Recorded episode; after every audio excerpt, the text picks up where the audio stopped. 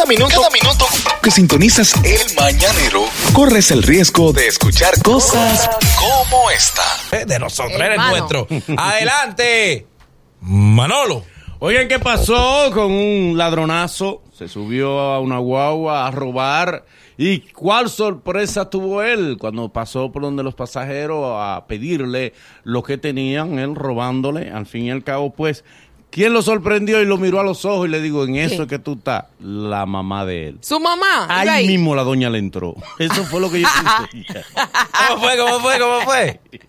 Él entró a la guagua a robar. Le fue robando gente por gente. Y cuando él ve que que, esta doñita se resiste, Le- doña, los cuartos, la doña levanta la mirada. Ella se y volteó y le dio una galleta. A eso fue que yo Yo te dejé en la casa. a robar. Ahí mismo la doña le entró a chancletazo. Sí, porque las madres no reparan en los hijos.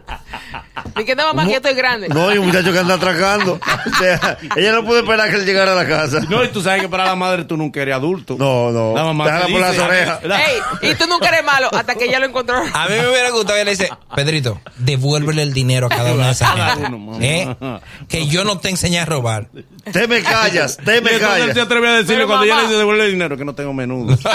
Eh, No, y ella, y ella. Porque algunos aprovechan para robar y él dice, ¿cuánto tú me diste? Yo te di cinco mil pesos. Pero Bárbaro, aquí tengo Bárbaro. tres mil. Pero venga acá, ¿cómo que cinco No, mil pesos? y ya tienes tú la doña cuando llegó a la casa y, y el marido en una silla.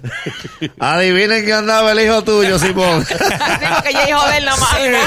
Simón, tú vienes juego de pelota, me lo dejas a mí la crianza completa. Ahí está tu hijo atracando. Porque yo soy madre y tú aquí eres un pedazo de leña. Sin embargo, tal vez, le, tal vez le pregunto, ¿y cuánto Y te, el cuánto papá te buscaste? ¿cuánto hizo? Eh, eh, ¿Cuánto hizo? Devuelvo una parte.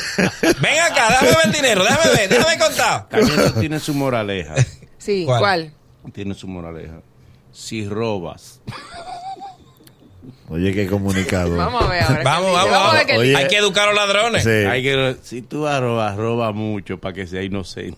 O, o hay una ley, una ley no escrita de los ladrones. Roba El, poco no es inocente.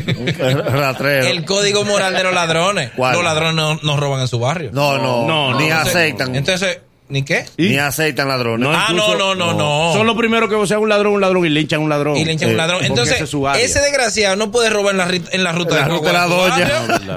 Y sabe que su mamá salió a las 5. Si tú eres de aquí de Santo Domingo, robe Santiago. Oh, pero ven acá. No sea local. Ven acá, hermano. ¿Y dónde, está la- ¿Y dónde está el código moral de ese ladrón? A mí lo que me da es que para las madres, aún tú seas adulto, ellas te quieren encuerar en público. Deja ver. Mamá, deja ver. La tú no te estás bañando bien.